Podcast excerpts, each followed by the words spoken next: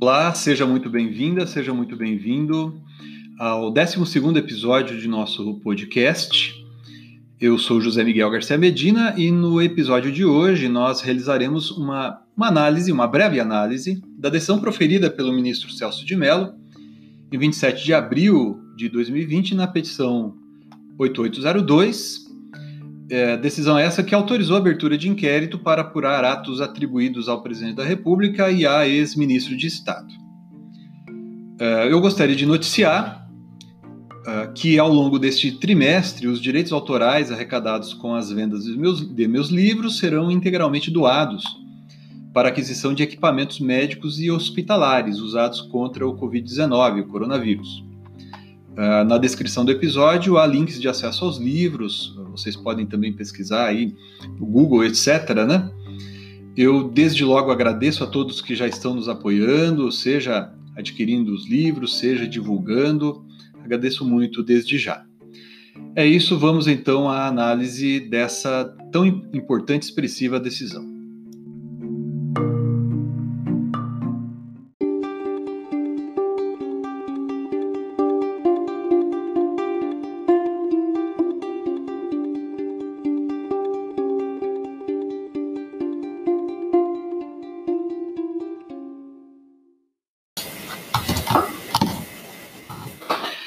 No dia 27 de abril de 2020, o ministro Celso de Mello, do Supremo Tribunal Federal, proferiu decisão deferindo a abertura de inquérito relacionado a atos atribuídos ao presidente da República e a um ex-ministro de Estado. Aqui nós realizaremos uma análise da decisão à luz da Constituição. Não nos interessa fazer qualquer exame de cunho político e muito menos um juízo de valor em relação aos fatos escritos e aos atos que supostamente envolveriam o presidente da República e o ex-ministro de Estado. Para começar, eu gostaria de destacar alguns trechos da decisão. O ministro afirma o seguinte: abro aspas.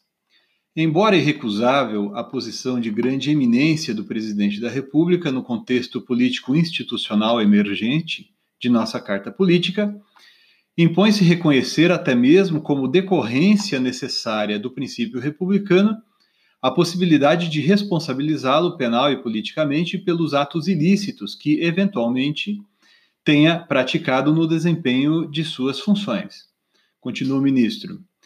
O nosso sistema jurídico, ao reconhecer na figura do presidente da República o único depositário constitucional da suprema potestade executiva do Estado, institucionalizou o poder executivo unipessoal, que concentra nesse mandatário político a tríplice condição de chefe de Estado, chefe de governo e chefe da administração pública federal.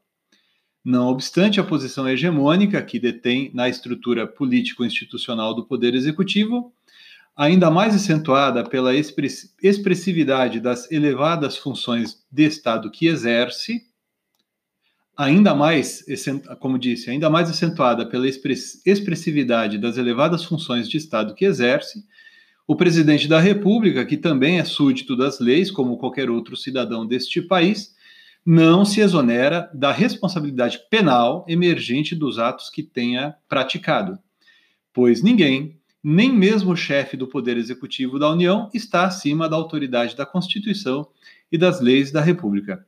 Bom, pois bem, Após o inquérito que foi autorizado pelo ministro Celso de Mello, cuja abertura foi autorizada pelo ministro Celso de Mello, e com base nos elementos nele obtidos, o Procurador-Geral da República poderá vir a apresentar denúncia. Nesse caso, se está diante de infração penal comum e não de crime de responsabilidade.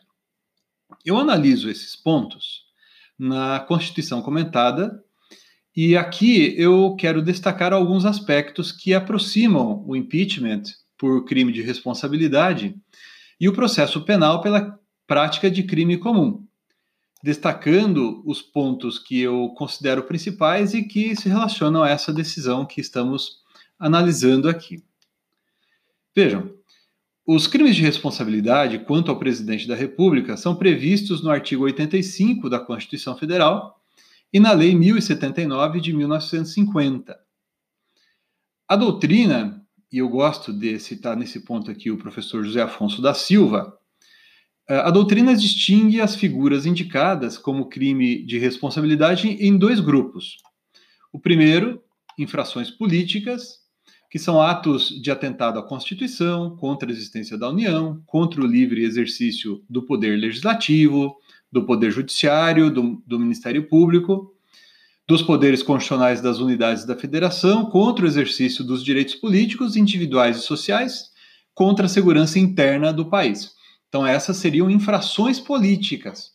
E, além disso, também os chamados crimes funcionais, que seriam outro, outra modalidade de crime de responsabilidade, que seriam atentar contra a probidade da administração, a lei orçamentária e o cumprimento das leis e das decisões judiciais. Essa é uma classificação que eu sigo uh, apresentada pelo professor José Afonso da Silva.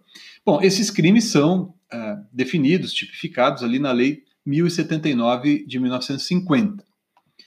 Caso se considere que houve crime de responsabilidade, a condenação levará, ah, de acordo com o artigo 52, parágrafo único da Constituição, à perda do cargo com inabilitação por oito anos para o exercício de função pública, sem prejuízo de demais sanções judiciais cabíveis.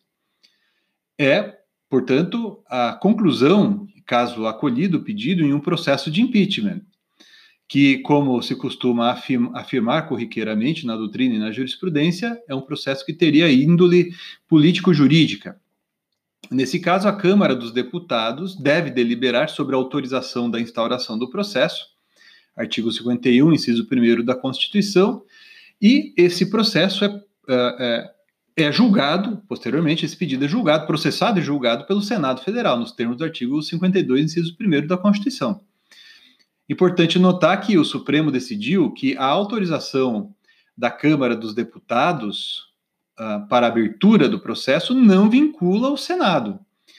O, inclusive, tem um trechinho do voto do ministro Barroso na arguição de descumprimento de preceito fundamental número 378, em que ele afirma, entre aspas, abro aspas, a Câmara apenas autoriza a instauração do processo, não o instaura por si própria, muito menos determina que o Senado o faça. Bom, vamos voltar aqui à hipótese de que falávamos no início desse episódio. O presidente da República, como qualquer pessoa, pode cometer crime previsto na legislação penal. Nesse caso, o julgamento é realizado pelo Supremo Tribunal Federal, né, competência originária do Supremo nos termos do artigo 102, inciso 1 da Constituição. E se condenado, o presidente da República incide o artigo 15, inciso 3 da Constituição. Dispõe o seguinte: é vedada a cassação dos direitos políticos, cuja perda ou suspensão só se, dará no, só se dará nos casos de, inciso terceiro, condenação criminal transitada em julgado enquanto durarem seus efeitos. Ou seja, em caso de condenação criminal transitada em julgado, ocorre a perda dos direitos políticos. Né? Nesse caso, estamos falando ainda de infração penal uh, comum, é oferecida a denúncia pelo Procurador-Geral da República a ser analisada pelo Supremo. Mas antes, o Supremo submete essa denúncia à análise da Câmara dos Deputados, que vai observar, por sua vez, o artigo 86, caput da Constituição, que diz o seguinte: admitida a acusação contra o presidente da República por dois terços da Câmara dos Deputados, será ele submetido a julgamento pelo Supremo Tribunal Federal nas infrações penais comuns, comuns ou perante o Senado Federal nos crimes de responsabilidade então, notem aí como é importante o papel da Câmara dos Deputados, seja em relação a infrações penais comuns, seja em relação a crimes de responsabilidade. É, é importante né, observar que, é, em relação a esse dispositivo, o Supremo já fixou o seguinte entendimento. Abro aspas aqui o juízo político de admissibilidade por dois terços da Câmara dos Deputados em face de acusação contra o presidente da República, nos termos da norma constitucional aplicável, ou seja, o artigo 86 caput, precede a análise jurídica a ser realizada pelo Supremo Tribunal Federal, se este for autorizado a examinar o recebimento da denúncia para conhecer e julgar qualquer questão ou matéria defensiva suscitada pelo denunciado. É, esse, esse, esse trechinho aqui eu extraí da, da decisão tomada ali na questão de ordem no inquérito 4483, relator ministro Faquim, decisão de 2017. Então, vejam, esse, esse aspecto, inclusive, ele foi é, destacado também pelo ministro Celso de Mello nessa decisão que estamos vendo aqui. Ele disse o seguinte: olha, cabe assinalar, por relevante, que a instauração de processo penal contra o presidente da República perante o Supremo Tribunal Federal, na hipótese de delitos cujo cometimento resulte de atos inerentes ao ofício presidencial, uma vez eventualmente oferecida a acusação criminal, dependerá de prévia autorização da Câmara dos Deputados, nos termos do artigo 51, inciso 1 e 86 caput da Constituição. Esse ato autorizativo da Câmara traduz, na realidade, requisito constitucional de procedibilidade, sem o qual não se legitimará, em face do ordenamento constitucional, a instauração perante o Supremo da persecutio crimes contra o presidente da República nas hipóteses em que os atos delituosos a ele imputados guardem conexão com o exercício do mandato presidencial. Esse, essa observação é importante, eu quero enfatizar aqui. Por quê? Porque se percebe que o processo penal para uh, relacionado à prática de infração comum, de, de, infração penal comum, crime comum, também acaba tendo uma feição político-jurídica. É, se não pelo julgamento a ser realizado pelo Supremo, ao menos em razão da necessidade de se observar essa prévia admissão a ser realizada pela Câmara dos Deputados. Bom, se depois, depois dessa análise pela Câmara, a denúncia for recebida pelo Supremo, daí então o presidente ficará suspenso de suas funções, é o que está ali no parágrafo 1, inciso 1 do artigo 86 da Constituição. Algo parecido também acontece em se tratando de processo de impeachment. Né? Mas nesse caso, a suspensão vai ocorrer após a instauração do processo pelo Senado Federal, que, como nós vimos, é o Senado quem julga, o órgão que julga, melhor dizendo, uh, o pedido de impedimento de impeachment. Uh, antes de concluir, eu gostaria de fazer uma última observação. É que, de acordo com o parágrafo 4 do artigo 86 da Constituição, aspas, o presidente da República, na vigência de seu mandato, não pode ser responsabilizado por atos estranhos ao exercício de suas funções. Né? E, e, isso é chamado, na jurisprudência do Supremo, de imunidade temporária à persecução penal. Essa frase, salvo engano, a primeira decisão uh, a, que a usou foi proferida no inquérito 567 pelo ministro Sepúlveda Pertence. Aí vem a dúvida: essa, essa regra do parágrafo 4 do artigo 86 não se aplicaria ao caso uh, examinado na decisão proferida pelo ministro Celso de Mello? Bom, o Supremo já decidiu, uh, aqui no isso no inquérito 927, que somente são abrangidas pelo preceito inscrito no parágrafo 4 do artigo 86 da, da Constituição as infrações penais comuns, eventualmente cometidas pelo chefe do Poder Executivo da União, que não guardem qualquer conexão com o exercício do ofício presidencial, ainda que praticadas na vigência do mandato.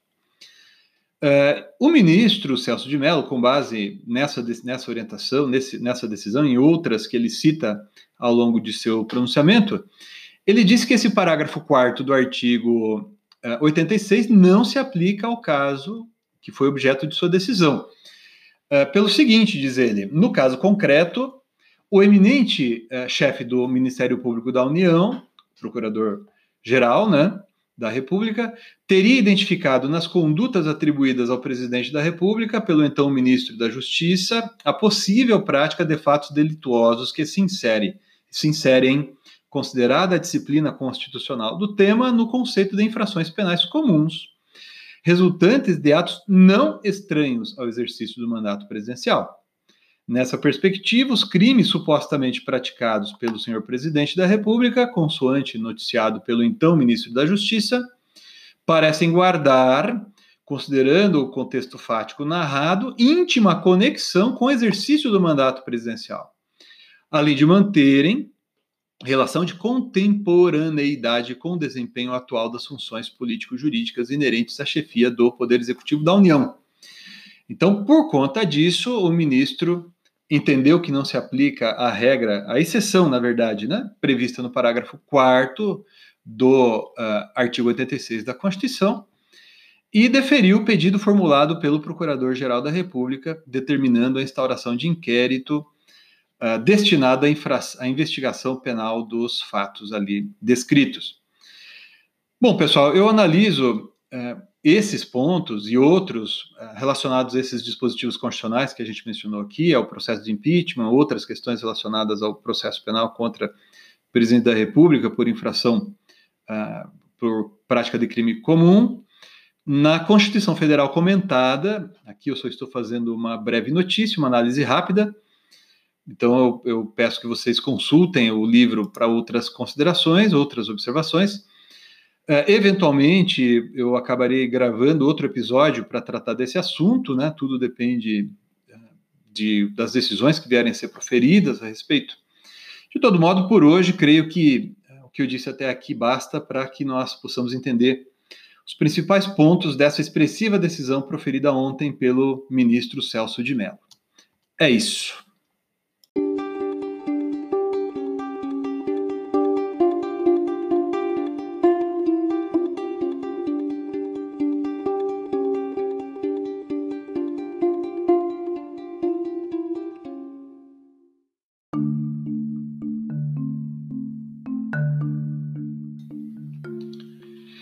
Muito obrigado por ter nos acompanhado até aqui. Eu espero que essa análise, embora rápida, tenha sido esclarecedora. Se vocês gostaram, peço que compartilhem com seus colegas, seus amigos, seus alunos, seus professores, seja nos grupos de redes sociais, seja nos grupos de bate-papo. Reitero mais uma vez o que disse no começo sobre os direitos autorais oriundos dos meus livros, né? Eu também agradeço muito a todos que estão divulgando essa ação e também que adquiriram os livros. Mais uma vez, sugestões e críticas serão muito bem-vindas. Esse tema é um tema muito importante, seja do ponto de vista político, seja do ponto de vista constitucional. Talvez a gente acabe falando de outras, outros aspectos a ele relacionados no futuro. Muito obrigado, um abraço, até breve.